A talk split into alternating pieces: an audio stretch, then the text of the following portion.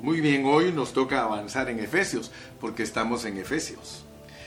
Estamos efesenciando, efesenciando, gracias a Dios. Eh, vamos a leer eh, el versículo que nos corresponde hoy, es Efesios 1.5. Efesios 1.5 dice, en amor habiéndonos predestinado para ser adoptados hijos suyos por medio de Jesucristo, según el puro afecto de su voluntad. El título del mensaje de hoy es Predestinados para ser adoptados. Óigalo bien, predestinados para ser adoptados. Vamos a orar. Padre Celestial, en esta mañana una vez más nos ponemos en tus preciosas manos. Creemos firmemente, Señor, en que tus negocios con nosotros son serios. Creemos, Señor, que estás visitándonos de una manera como nunca. Estás abriendo nuestros ojos por medio de tu escritura, por medio de tu palabra, para que nosotros podamos ver la realidad de todos tus tratos con nosotros los cristianos. Señor, yo me pongo en tus manos y sé que una vez más serás magnificado y glorificado a través de este tu siervo. Gracias, Señor. Amén. Muy bien. Creo que nosotros los siervos de Dios vamos a hablar de Dios de acuerdo a cuánto lo hemos experimentado, de acuerdo a cuánto le hemos conocido. O sea que un predicador, su mensaje, usted lo va a poder medir de acuerdo a la experiencia que ese predicador ha tenido con Dios cuánto hemos crecido en Dios, ese es nuestro hablar. Por ejemplo, yo en esta mañana platicando con mi compañero Ivan, yo le decía, mira Ivan, aquí en Primera de Corintios el apóstol Pablo habla de una manera que no cualquier hombre hablaría como habla él. Le digo, solo Pablo, que no le había revelado hombre alguno el Evangelio, podía expresar palabras como estas. Ninguno se atrevería a decir lo que dice Pablo. Miren cómo dice aquí en 1 Corintios 1 y versículo 25. Dice, porque lo insensato de Dios es más sabio que los hombres. Hermano, ¿quién se atreve a decir que Dios es insensato? Yo creo que no cualquier hombre se atreve a decir que Dios es insensato, porque cuando usted lee en el diccionario la palabra insensato, hermano, quiere decir alguien que muestra inmadurez en la forma de actuar. Fíjese, fíjese lo que quiere decir insensato. Yo tengo aquí la, la definición de insensato y te la quiero leer como lo dice el diccionario. Dice, alguien o una persona que muestra imprudencia e inmadurez en sus actos. Fíjate que eso quiere decir insensato. Y solo Pablo puede decir que Dios es insensato, porque lo usa bajo el contexto de que los hombres en su ser natural no conocen la sabiduría de Dios. Entonces quiere decir que cuando uno conoce a Dios profundamente, uno articula expresiones que los hombres se quedan asustados.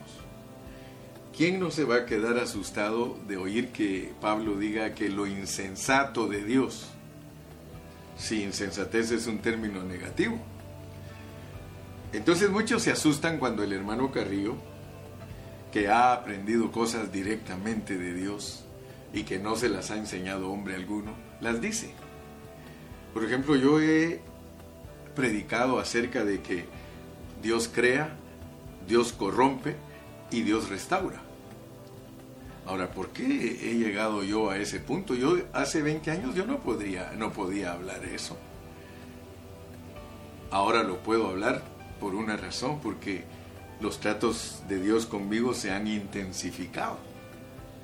Y el Señor me ha mostrado muchas cosas, ha abierto mis ojos para que yo las alcance a ver y una de las cosas que Él me hizo ver fue su soberanía. Y cuando yo empecé a ver la soberanía de Dios con claridad, entonces yo empecé a disfrutar a Dios en una forma más profunda porque cuando uno no conoce a Dios en su soberanía, uno tiene muchas incógnitas en su mente. Inclusive hay gente que no entiende a Dios porque hay maldad, porque hay violencia, porque los hombres se matan entre sí. Ahora, cuando usted entiende la soberanía de Dios, entonces usted se da cuenta que si Dios quiere que algo suceda, sucede, y si Dios no quiere que suceda, no sucede. Así tan sencillo y tan simple. Y yo he aprendido a respetar a ese Dios. Yo he aprendido a conocer a ese Dios que es soberano. Muchos cristianos no conocen a Dios como soberano y por eso se sorprenden aún cuando les pasan cosas negativas. A mí no me sorprende en lo más absoluto que me pasen cosas negativas en mi vida por una razón, porque yo conozco a un Dios soberano, a un Dios que yo espero que tú lo conozcas también, soberanamente, que es soberano.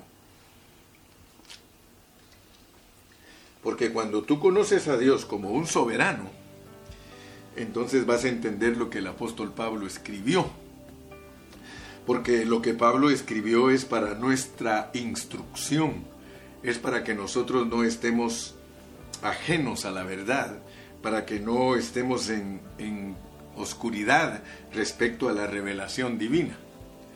El pasaje que vamos a desarrollar hoy, pues, es un pasaje que si tú no conoces a Dios no lo vas a entender.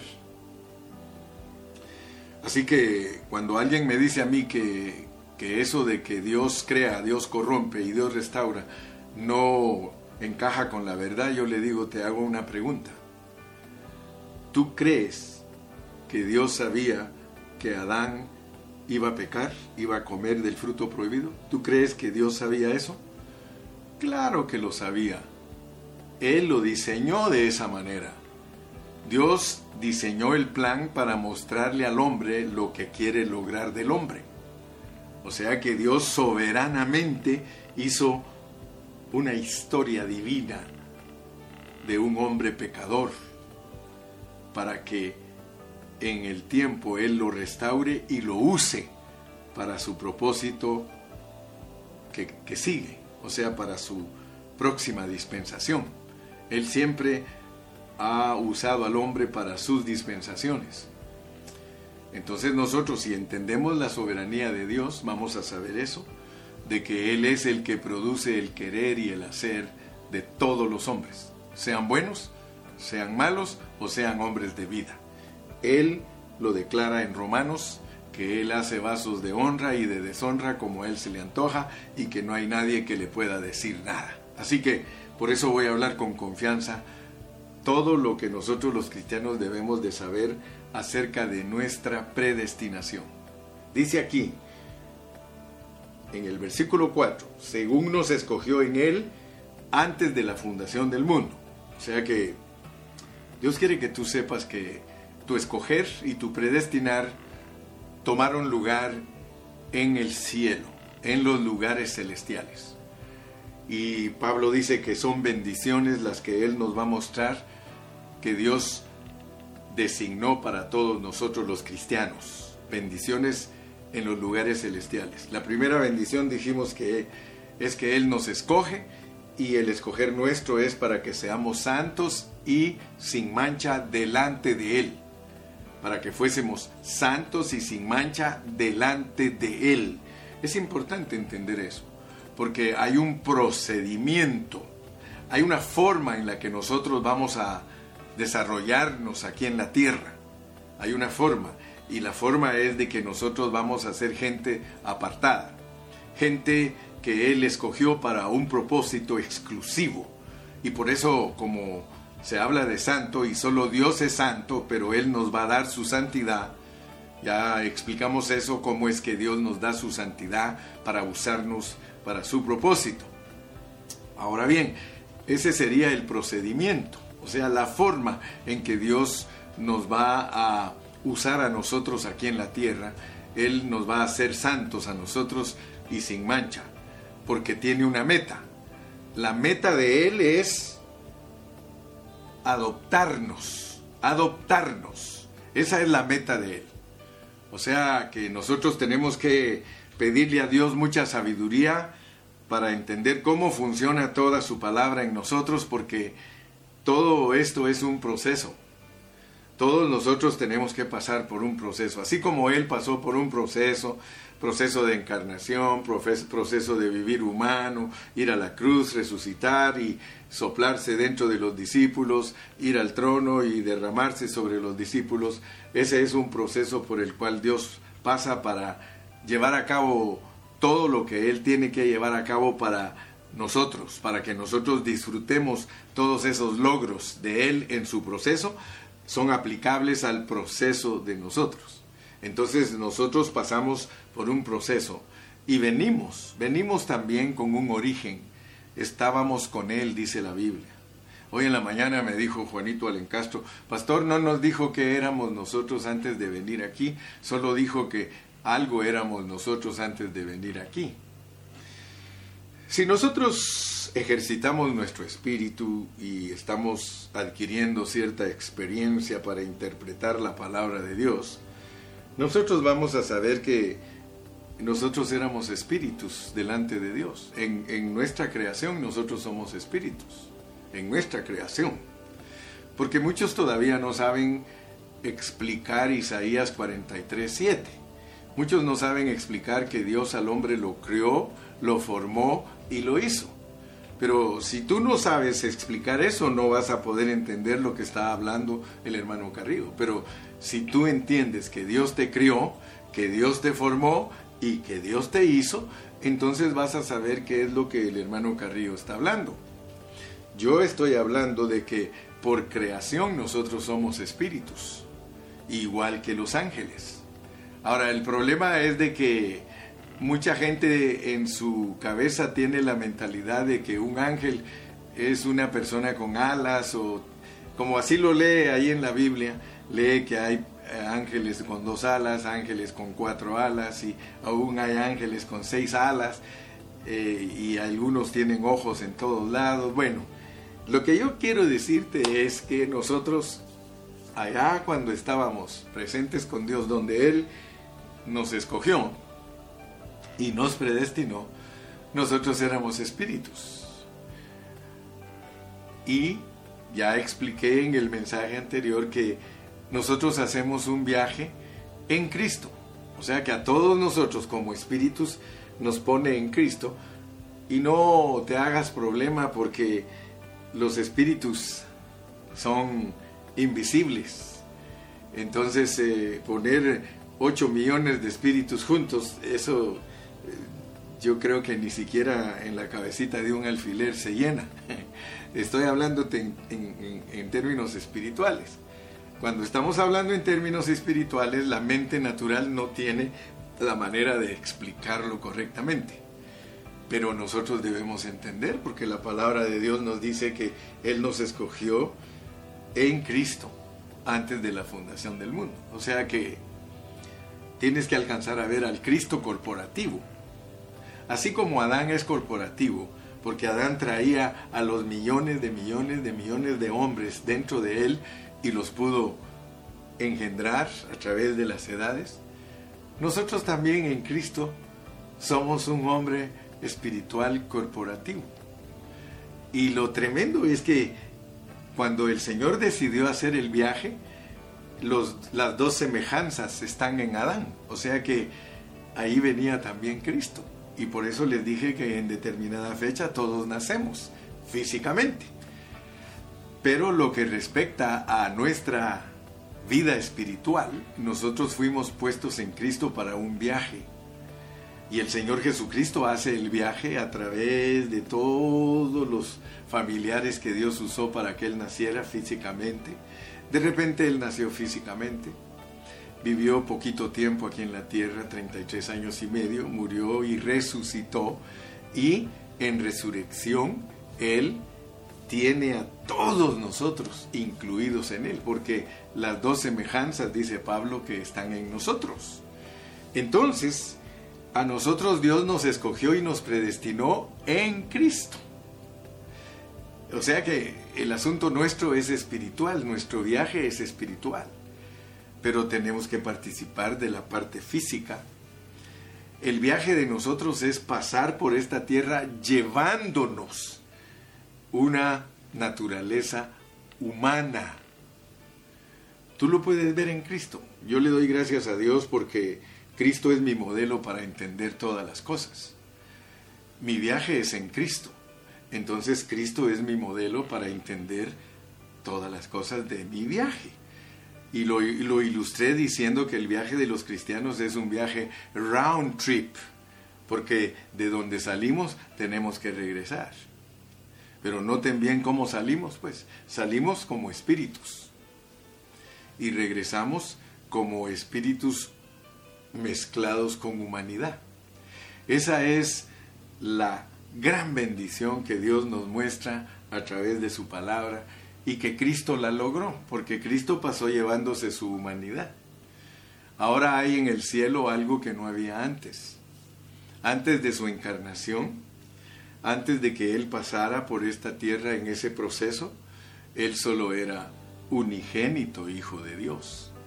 Pero cuando Él resucitó ya con una humanidad elevada, porque Él eleva la humanidad a la divinidad, entonces ahora Él es humano divino. Él ahora tiene en Él algo que es humano. Y el propósito es para la eternidad. O sea que Dios en sus planes desde antes de la fundación del mundo ya se había propuesto esto y lo logra y Él regresa con esa humanidad, pero está esperando que nosotros seamos manifestados porque Él se sembró como grano, pero Él quiere recoger una cosecha, o sea que Él se quiere multiplicar y por eso se está multiplicando en nosotros, porque el propósito es glorioso. Solo imagínense ustedes que las primicias son la semilla para la siguiente dispensación. Ahora imagínense ustedes cuando los, los cristianos se manifiesten como primicias, si son los granos que se van a sembrar para la próxima dispensación. Si uno produjo una cosecha de 12 por 12 por mil, ¿cuántos creen ustedes que van a producir las primicias? Porque si si nos dice que somos primicias, es lógico que es para una dispensación siguiente. Y al sembrar las primicias, si un grano produjeron primicias, ¿qué producirán las primicias? Van a, van a producir primicias de primicias. Y eso es elevadísimo. Y no me quiero meter ahí porque el Señor eh, poco a poco nos va a ir alumbrando. Hay cosas que el hermano Carrillo las va obteniendo conforme se va predicando la palabra y conforme Él nos va revelando. Así que yo le doy gracias a Dios por todos ustedes que, al igual que yo, estamos emocionados estudiando la palabra, porque la palabra es la que nos está haciendo sabios y es la que nos va a meter a esa revelación que Dios nos quiere dar. Y hoy quiero hablar entonces de la predestinación. Porque muchos cristianos no pueden predicar de la predestinación, pero usted va a notar por qué muchos evangélicos no pueden predicar acerca de la predestinación, porque desconocen totalmente los temas. O sea que para poder llegar al punto que el hermano Carrillo está llegando y, e instruir sus ovejas, los pastores tienen que tener los tratos que ha tenido Dios con el hermano Carrillo. De otra manera, ustedes van a tener a sus ovejas en la pura ignorancia las van a mantener en oscuridad. Yo las ovejas que Dios me ha permitido pastorear, no las tengo en oscuridad. ¿Verdad que no, mis hermanos? ¿Verdad que no? Digan, no, hermano, estamos en luz. Entonces volvamos a nuestro versículo que nos va a ocupar hoy. Habiéndonos predestinado para ser adoptados. O sea que la meta de la predestinación es ser adoptados. Dios te quiere adoptar a ti. no estamos hablando que te va a engendrar, que te va a adoptar, porque la adopción es la glorificación de nuestro cuerpo. Tú te estás dando cuenta cómo el hermano Carrillo te puede explicar correctamente la salvación completa del hombre. La salvación completa del hombre en la Biblia está explicada en el Nuevo Testamento. De que, de que Cristo al entrar en ti regenera tu espíritu. O sea que regeneración significa que a una generación se le agrega otra vida. Por ejemplo, nosotros somos generación, somos generación. Somos generación porque nacimos de nuestros padres. O sea que nosotros somos una generación. Nuestros padres nos generaron. Eso es lo mismo que engendrar. Nuestros padres nos, nos generaron a nosotros. Ahora Dios nos regenera porque nos agrega la vida de Cristo. Y eso que se llama regeneración es nacer en otra esfera. De modo que si alguno está en Cristo, nueva criatura es. O sea que tú naces en la esfera de la nueva creación, que es Cristo, por regeneración. Así lo llama la Biblia. Dice que nosotros hemos sido regenerados por la palabra de Dios, hemos sido a los que se les agregó una vida. Y tú debes creerlo, porque ese es el mensaje de Dios, ese es el mensaje de la Biblia, no debes dudarlo, yo no lo dudo, yo lo, lo creo, lo acepto, lo recibo. Yo fui regenerado desde el día que acepté a Cristo como el Salvador personal de mi vida. Pero ese es el inicio de mi salvación. Yo tengo que cooperar con Dios y disponerme para esa salvación. Y entonces Dios me transforma de mi alma. Y de hecho nosotros hemos entendido que la transformación es para edificación. Por eso Dios ilustra que nosotros nacemos como vegetal, pero al transformarnos nos volvemos mineral implicando nuestra, nuestra transformación para una edificación. Entonces en el alma nosotros somos transformados, ese es el programa de Dios, eso el Señor lo decidió, desde que el hombre cayó, el hombre perdió todo, pero Dios dijo no hay problema, porque yo soy el que diseñé el plan y yo voy a restaurar al hombre de su espíritu, de su alma, lo voy a transformar y de su cuerpo lo voy a glorificar. Entonces, el nacer de nuevo es porque vino el Espíritu de Dios a nuestro espíritu. El transformar de nuestras almas es porque el aceite de la lámpara se extiende a la vasija. Y el glorificar nuestros cuerpos, Dios le llama adopción. Entonces yo quiero que tú alcances a ver la meta de nuestra predestinación. O sea que la meta de nuestra predestinación es la glorificación de nuestros cuerpos y la Biblia le llama adopción. Léelo conmigo, por favor. En amor, habiéndonos predestinado para ser adoptados hijos suyos por medio de Jesucristo, según el puro afecto de su voluntad. O sea que eso se lo propuso Él él es el que decidió todo esto que nosotros estamos viviendo. Nosotros tan solamente somos sus criaturas, tan solamente somos a los que Él quiere darles participación en ese propósito eterno, en eso que Él se propuso de acuerdo a su buena voluntad. Aleluya. Muy bien. Entonces, yo quiero que tú entiendas porque muchos no pueden predicar la predestinación y yo te dije que no la pueden predicar porque no conocen todo el propósito divino.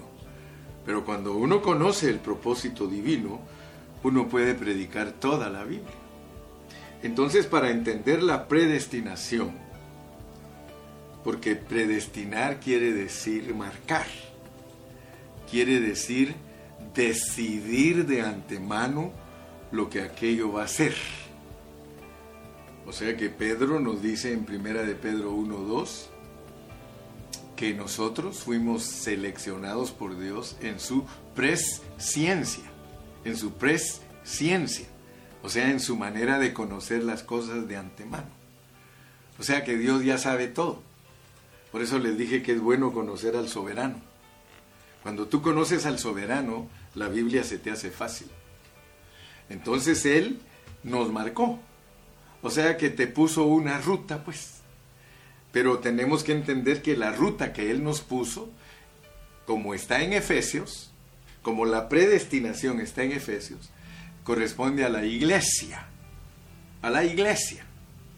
O sea que la predestinación de nosotros es corporativa. Yo quiero que alcances a ver eso. Que alcances a ver que como iglesia hemos sido predestinados. Porque claramente nos dice que esto es en Cristo. En Cristo. Él nos escogió en Cristo. Leámoslo otra vez. Versículo 3. Bendito sea el Dios y Padre de nuestro Señor Jesucristo, que nos bendijo con toda bendición espiritual en los lugares celestiales en Cristo. O sea que nosotros tenemos nuestras bendiciones espirituales en Cristo. Todas las personas que no pertenecen a Cristo, ellos no pueden participar de esto. Pero tú y yo podemos participar de esto porque nosotros hemos sido puestos en Cristo desde que salimos de ahí arriba. Por eso no podemos aplicarlo solo cuando se muere Cristo, ni cuando resucita, ni cuando es entronizado. Ahí estamos aplicando algo que ya viene desde la eternidad. Si dice que con Cristo estoy juntamente crucificado, que con Cristo estoy juntamente resucitado y con Cristo estoy juntamente sentado, entonces tengo que entender de ahí también para atrás. Desde, desde que yo salí, hermano, yo vengo en Cristo. ¿Te das cuenta? Ahora, ¿Cuándo salimos? ¿Cuándo salimos? Nosotros salimos desde la eternidad, pero nos manifestamos hasta que el Señor dice, ahora es tu tiempo. Pero nosotros salimos en Cristo. Señor Jesucristo, Él salió desde la eternidad. No hay manera de explicar que nosotros fuimos escogidos en Cristo si Cristo no salió. Él salió. Por eso te digo, tienes que entender Lucas capítulo 3, tienes que entender Mateo capítulo 1, versículos del 1 al 17, cómo Cristo venía viajando. O sea que Dios se mezcló con la humanidad. Y eso es lo que muchos no entienden. El viaje es maravilloso, hermano. El viaje es maravillosísimo. Porque nosotros vamos a entender nuestra predestinación. O sea que todo se acordó desde que salimos. Nosotros salimos, salimos, nos descarriamos. Claro que nos descarriamos. Dice que cada uno cogió su camino. Y por eso es de que nosotros podemos ilustrar nuestro viaje con el hijo pródigo. Yo lo usé la semana pasada para explicarles a ustedes que como nosotros hemos sido escogidos para hacer un viaje en el cual nos van a dar tres herencias. ¡Wow! Nosotros la razón por qué estamos aquí, por eso le dije que Efesios no es para entender lo que nosotros hacemos, no, no, no, no, no, no. Efesios es para entender lo que nosotros somos. Otras epístolas nos van a enseñar que somos pecadores corruptos, malvados, tercos, ciegos, sordos, pero Efesios no. Efesios quiere Dios usarlo para que tú entiendas qué eres tú como iglesia. O sea que nosotros debemos de saber lo que somos como iglesia. Como iglesia, hermano, nosotros hemos sido predestinados. Predestinados. O sea que se nos marcó una ruta. Y como es en Cristo, hermano, más te vale que pongas atención a lo que hizo la cabeza, porque esa es la ruta. No hay otra ruta. No hay otra ruta. Tú estás predestinado para que todo lo de Cristo se cumpla en ti. Todo. Aleluya. Eso es maravilloso, hermano. Yo estoy aquí, como dice la hermana Xochitl, relax, pastor, relax, así me dice, relax, pastor, tranquilito, denos todo lo que nos tiene que dar, pero relax, no se preocupe. Si fallan las cámaras, ella me dice, relax, pastor. Si me pongo nerviosito porque algo está para allá, dice, relax, pastor. Gracias a Dios por mis ovejitas que me, que me ayudan a recordarme lo que he predicado. Relax. Vamos a Romanos, pues, porque queremos entender nuestra predestinación como iglesia. Nuestra predestinación como iglesia.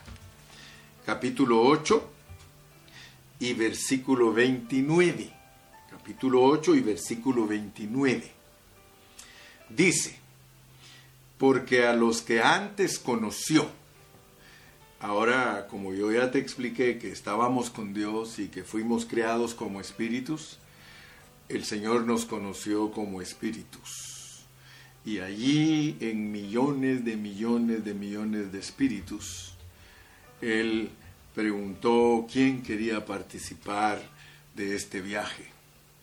Y nosotros tuvimos que decir, heme aquí, Señor, yo quiero ir y nos dieron escuela, porque no vayan a creer que esto es fácil, porque a nosotros nos dieron escuela cuando estábamos con el Padre.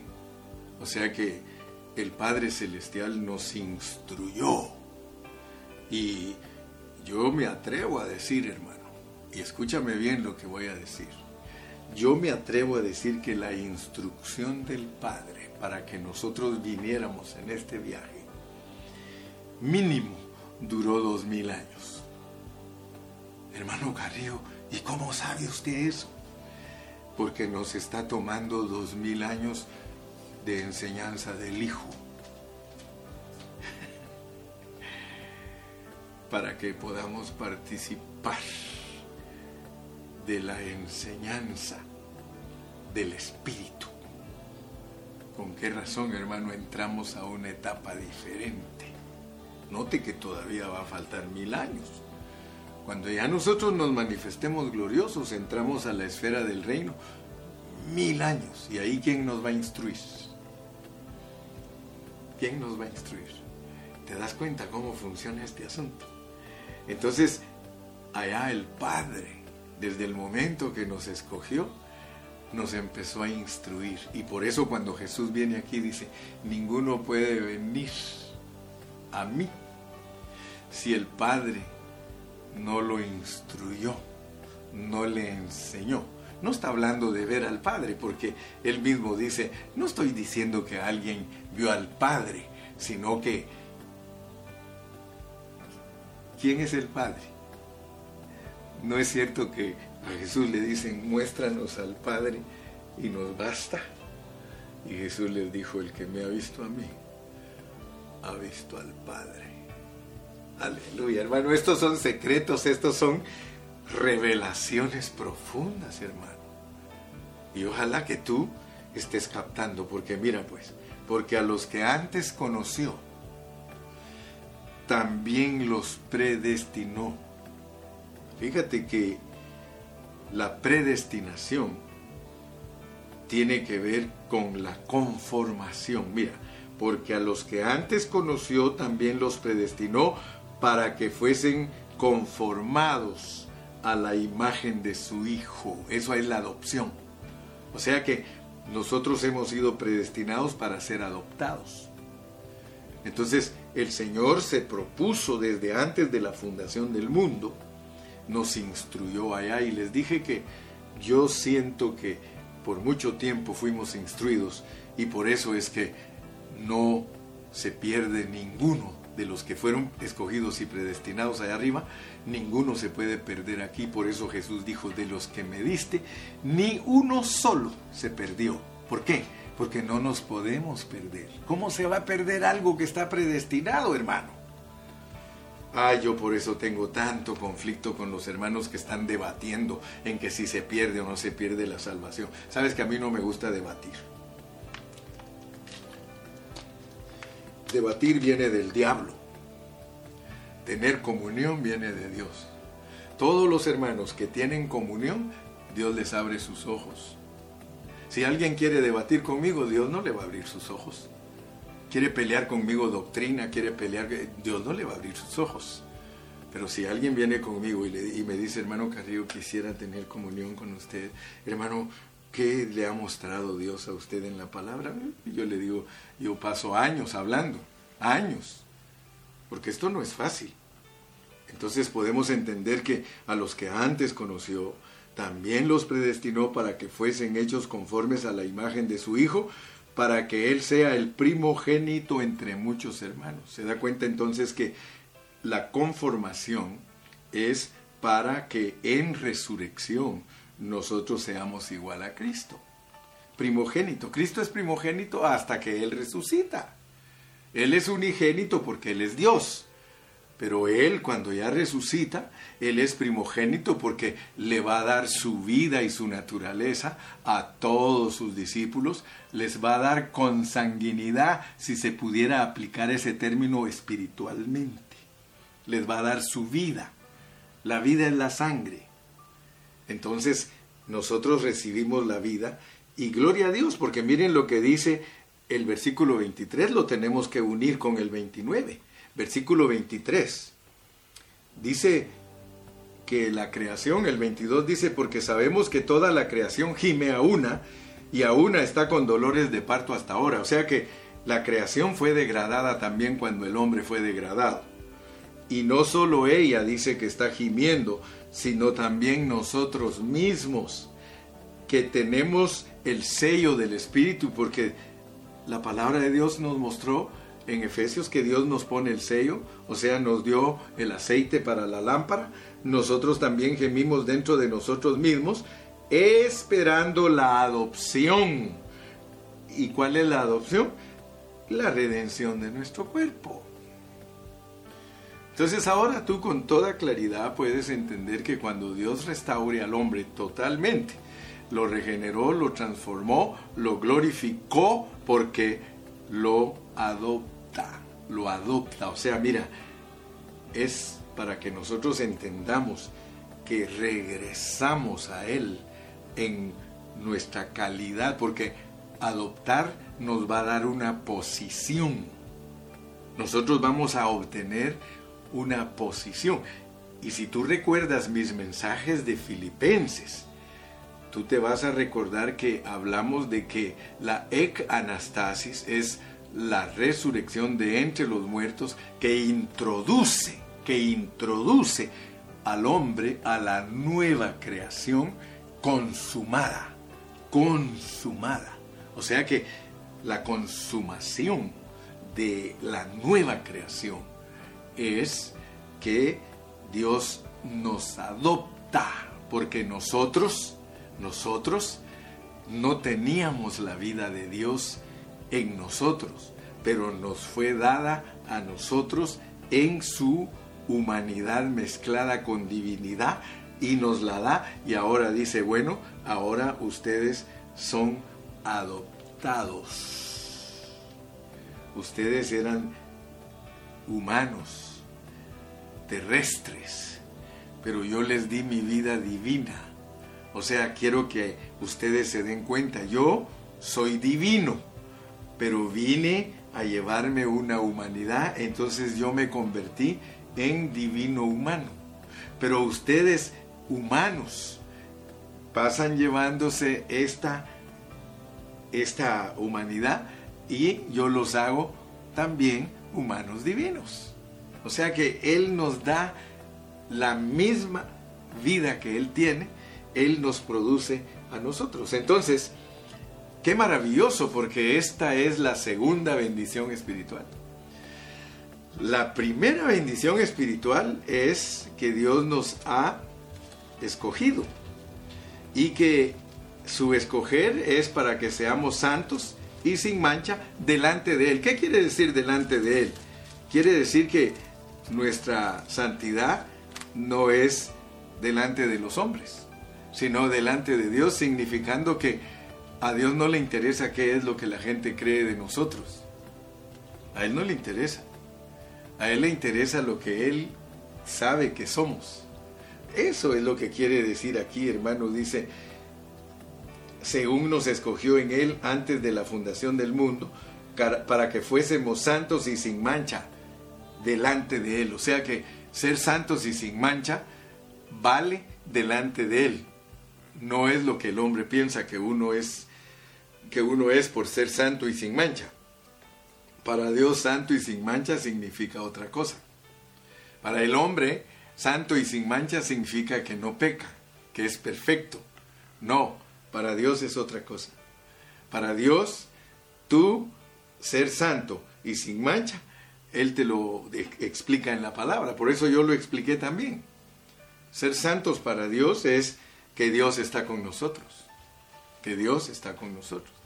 Pero también os enseñé cómo funciona la santidad, ¿verdad? Que la santidad es posicional y disposicional también, para producir en nosotros no culpa, blameless, sin mancha. Eso es lo que quiere producir en nosotros la santidad de Dios. Gloria a Dios. O sea que es por la santidad de Él que nosotros somos aceptos delante de Él. Y luego nos dice que nos predestina para ser adoptados y la adopción es la redención de nuestro cuerpo y eso es pura voluntad de Él. Como quien dice, ni te metas en este plan porque tú no sabes cuánto me cuesta a mí, es mi personalidad la que está en juego, soy yo el que estoy en juego, yo me lo propuse, yo lo logro. Aleluya. Entonces, todo esto es para que se cumpla en nosotros el versículo 30. Fíjate que del 29 te mandan al 23, pero ahora vamos al 30. Capítulo 8 y versículo 30. Dice, y a los que predestinó, acuérdate que fuimos predestinados como iglesia, en Cristo. Nuestra predestinación es en Cristo. Aleluya. Y a los que predestinó, a estos también llamó. Aquí tú tienes que saber qué significa este proceso. Porque como tú vienes predestinado, entonces dice él que te mete en el viaje al tiempo. Tu predestinación fue fuera del tiempo. Pero en cuanto entras al tiempo, dice, te voy a llamar. Porque te instruí. Te instruí en la eternidad pasada. Para que no te me vayas a perder. Entonces, cuando tú entres al tiempo, tu primera parte de tu vida, corrupto, corrupto, vas a parecer hijo de ira igual que todos los demás. Por eso es que cuando nosotros empezamos a crecer, a la edad de 12 años nos rebelamos. Todos los niños a la edad de 12 años se rebelan. Por eso los papás tienen que tener sabiduría.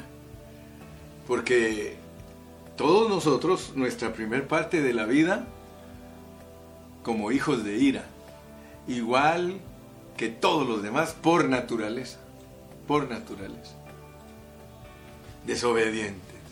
Y por eso es que Dios manda que los papás, si tenemos la bendición de instruir a nuestros hijos, dice, instruye al niño en su carrera. Y aun cuando fuere viejo, no se apartará de ella. Entonces, a los que predestinó, a estos también llamó. Una de las pruebas de que nosotros somos gente predestinada es que cuando nos predicaron el Evangelio, nosotros fuimos pescados, fuimos atrapados, nosotros fuimos capturados por el Evangelio. Por eso, al llegar aquí al capítulo 10, se nos explica cómo es que nos captura Dios por medio del oír la palabra. Y entonces nosotros resultamos en este camino porque a los que Él llamó, también los justificó. ¿Y cómo es que nos justifica? Resultamos creyendo la palabra, porque la palabra predicada a nosotros produce fe y la fe nos justifica. Entonces somos justificados. Pero dice, y a los que justificó, a estos también adoptó. Adoptó porque está en el contexto de la redención de nuestro cuerpo, que es la adopción, y la glorificación es la meta final de nosotros. Nosotros somos glorificados en nuestro cuerpo, regenerados en nuestro espíritu, transformados en nuestra alma, glorificados en nuestro cuerpo. Somos predestinados para la adopción. Ahora, por si en caso alguien tiene duda de lo que es la predestinación, el Señor nos da una explicación de nuestro destino y nos lo da del versículo 31 al 39. Así que vamos a ver cuál es nuestro destino, pues. Porque, hermano, puede ser que tú ya hayas venido a Cristo y que ya respondiste a tu llamamiento y que ya eh, respondiste con fe, ya te justificó. Pero el asunto es de que estás creciendo para llegar a la glorificación, porque la glorificación, te quiero decir, cuando estábamos estudiando Filipenses, Dios nos reveló que la glorificación no es cualquier cosa. La glorificación es ek anastasis para nosotros los cristianos. Pero el asunto es de que Dios no nos dejó con una enseñanza liviana respecto a la glorificación. Respecto a la glorificación, el Señor nos enseña que podemos ser los que obtienen el premio, porque la ek anastasis es una resurrección con premio. Pero cuando tú estudias la parábola de las diez vírgenes, tú te das cuenta de algo. Tú te das cuenta ahí que no todas las diez vírgenes reciben el mismo premio. Hay cinco vírgenes que reciben el premio de las bodas, de la cena, de el milenio. Pero hay cinco que las mandan a comprar aceite. Y ahora ya sabes tú lo que es comprar aceite. Porque si las vírgenes que van a las bodas tenían aceite, es porque lo compraron. Ahora ya entiendes que el aceite de tu espíritu es gratis. Por gracia sois salvos. Pero el aceite de tu alma no es gratis, hermano. El aceite de tu alma es la negación del alma. El que ama su alma la perderá, pero el que la pierde por causa de mí la hallará. Así que esta no es una teología de que si se pierde la salvación o no se pierde. Esta no es una teología fundamental y una teología carismática. Hermano, esta es la pureza de la palabra del Señor. La pureza de la palabra del Señor es que el que no compre ahora su aceite para tener una vasija llena cuando, cuando resucite, hermano, va a tener que ir a comprar. Va a tener que ir a comprar. Y tú ya sabes que a eso le llama la palabra de Dios el lloro y el crujir de dientes, porque inmediatamente después del capítulo 25 y versículos del 1 al 13 de Mateo, que te presenta la parábola de las diez vírgenes, te habla de los talentos, o sea, de la negligencia y la diligencia de los cristianos. Y claramente dice que el siervo inútil fue el que no multiplicó los talentos, es decir, no dejó que el aceite de la lámpara se extendiera a la vasija. Ese es el contexto, mi hermano. Entonces no estamos inventando absolutamente nada. Pero aquí está tu destino, pues. No sé cuántos minutos llevo, Baivan, si me puedes chequear y me dices cuánto me falta. Ya saben que el hermano Carrillo siempre pregunta cuánto me falta y hoy no estaba de ir para decirme, pero me faltan 10 minutos, dice Iván. Gracias Iván. Entonces con esos 10 minutos yo te voy a explicar cuál es el destino que Dios nos marcó. Porque si somos predestinados, Él nos marcó un destino. Ahora fíjate pues, fíjate cómo, cómo empieza el versículo 31 para que tú tengas paz en tu corazón. Vas a tener paz pero vas a conocer tu destino. Dice, ¿qué pues diremos a esto? O sea que como quien dice, ¿qué vas a decir después de que escuchaste que si Él te predestinó, que te llamó, que te justificó y te glorificó? O sea, que te está diciendo todo hasta la meta. Aquí te está declarando todo cómo terminas tu carrera. O sea, te está diciendo, mira, yo me propuse que tú vas a hacer esto y esto y esto y quiero que lo sepas, lo logré, lo logré, lo logré porque es predestinado. Es algo que yo definí para ti como iglesia. Entonces, la, pregunta que hace Pablo dice, ¿qué pues diremos a esto? Si Dios es por nosotros, ¿quién contra nosotros? ¿Te das cuenta? Porque, porque ningún cristiano que es predestinado se puede perder. Ninguno. Es la pureza de la palabra, hermano. Por favor, acéptala. Deja ya por un lado tus doctrinas preconcebidas que no te han llevado a ninguna madurez cristiana. Fíjate pues. Y ahora te dice cómo es, cómo es el destino de nosotros. El que no perdonó quiere decir el que no escatimó. El que no perdonó ni a su propio hijo, porque como nosotros estamos incluidos en el hijo, él quiere asegurarse que nosotros entendemos la ruta, porque la ruta del hijo es la ruta nuestra, la predestinación del hijo es la predestinación nuestra. La, predestinación de Cristo es la predestinación de la iglesia, sino que lo entregó por todos nosotros. Fíjese pues, ¿cómo no nos dará también con Cristo todas las cosas? Ahora fíjate pues, ¿qué es lo que le dio a Cristo que nos tiene que dar a nosotros? ¿Quién acusará a los escogidos? Hermano, ¿Quién acusará a los escogidos de Dios? ¿Quién crees tú que me puede acusar a mí? Si Dios es el que justifica. ¿Quién es el que condenará? Cristo murió por mí. Ninguna condenación hay para mí. Más aún, el que resucitó y el que además está a la diestra de Dios, el que también intercede por nosotros. Fíjate pues, todas las tienes de ganar, todas. ¿Quién nos separará del amor de Cristo? Fíjate pues. Tribulación, angustia, persecución, hambre, desnudez, peligro espada. Mira lo que está escrito.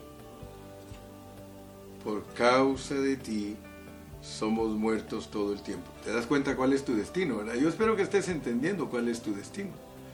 Porque hay muchos cristianos que no saben aplicar la Biblia. Ahí vas a ver cómo los cristianos no leen el contexto y cuando leen un versículo dicen, es que a mí Dios me ha prometido darme todas las cosas. Sigamos leyendo. Por causa de ti somos muertos todo el tiempo, somos contados como ovejas de matadero. Aquí está hablando del sufrimiento que le faltó a Cristo, que tiene que sufrirlo la iglesia. Antes, en todas estas cosas, antes, en todas estas cosas, somos más que vencedores por medio de aquel que nos amó. Fíjate pues las cosas, las cosas te das cuenta que cuando nosotros leemos el versículo 32, la parte final dice, el que no escatimó ni a su propio Hijo, sino que lo entregó por todos nosotros, ¿cómo no nos dará también con Él todas las cosas? Hay hermanos que usan ese versículo suelto y dicen, sí, el Señor nos da todas las bendiciones, todas las cosas.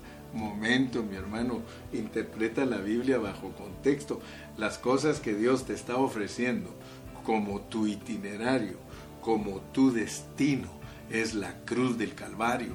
Es que mueras, que mueras en tu vieja creación para que puedas manifestarte como la nueva creación en la glorificación que es la adopción de tu cuerpo.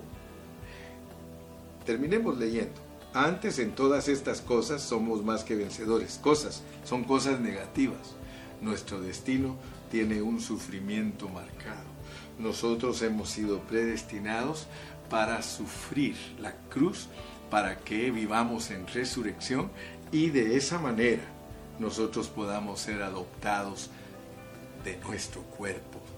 Es la el final de nuestra carrera, ganar nuestra carrera. Mira cómo dice el 36, 38, por lo cual estoy seguro de que ni la muerte, ni la vida, ni ángeles, ni principados, ni potestades, ni lo presente, ni lo porvenir, ni lo alto, ni lo profundo, ni ninguna otra cosa creada nos podrá separar del amor de Dios que es en Cristo Jesús, Señor nuestro. Yo creo que ahora entiendes la predestinación. Ahora entiendes que como iglesia hemos sido predestinados para ser adoptados y que no hay nada, absolutamente nada, que no vaya a dejar permitir que en ti se cumpla la predestinación en ti y en mí se va a cumplir la predestinación. Por eso tienes que poner atención porque sabes una cosa, muchos cristianos están fuera de este propósito, no lo han experimentado, no lo entienden, no lo buscan. Hermanos, si estás predestinado para esto, tienes que buscarlo, Tienes que anhelarlo, no te distraigas. El Satanás ha distraído a la iglesia para que no sean vencedores, para que no sean primicias, pero gracias a Dios que Dios a nosotros nos ha visitado y nos recuerda que nosotros somos gente escogida, gente predestinada, somos su iglesia, somos su esposa, somos su reino, somos el nuevo hombre, somos el guerrero espiritual, bendito sea el nombre del Señor. Padre, gracias en esta mañana porque me has permitido entregar una vez más el mensaje de tu palabra. Te ruego, mi Dios, que tú abras los ojos de todos mis hermanos, para que mis hermanos puedan ver lo que es la predestinación, Señor, para que alcancen a ver que lo que tú te propusiste desde antes de la fundación del mundo, tú lo logras porque es tu voluntad, Señor. Gracias porque dependemos de un Dios soberano. Gracias que dependemos de un Dios, aleluya, que se ha puesto en nosotros algo y que lo logra. No estás viendo si lo, si lo vas a lograr, sino que nos muestras que lo lograste y por eso te damos gracias. Yo quiero participar. Yo quiero, Señor, ser parte de esto. Yo no quiero distraerme. Señor, aun si el diablo me ha querido sacar de este propósito, tráeme de vuelta, Señor, en el nombre de Jesús. Gracias, Padre. Amén y amén. Y el pueblo de Dios dice, hasta mañana.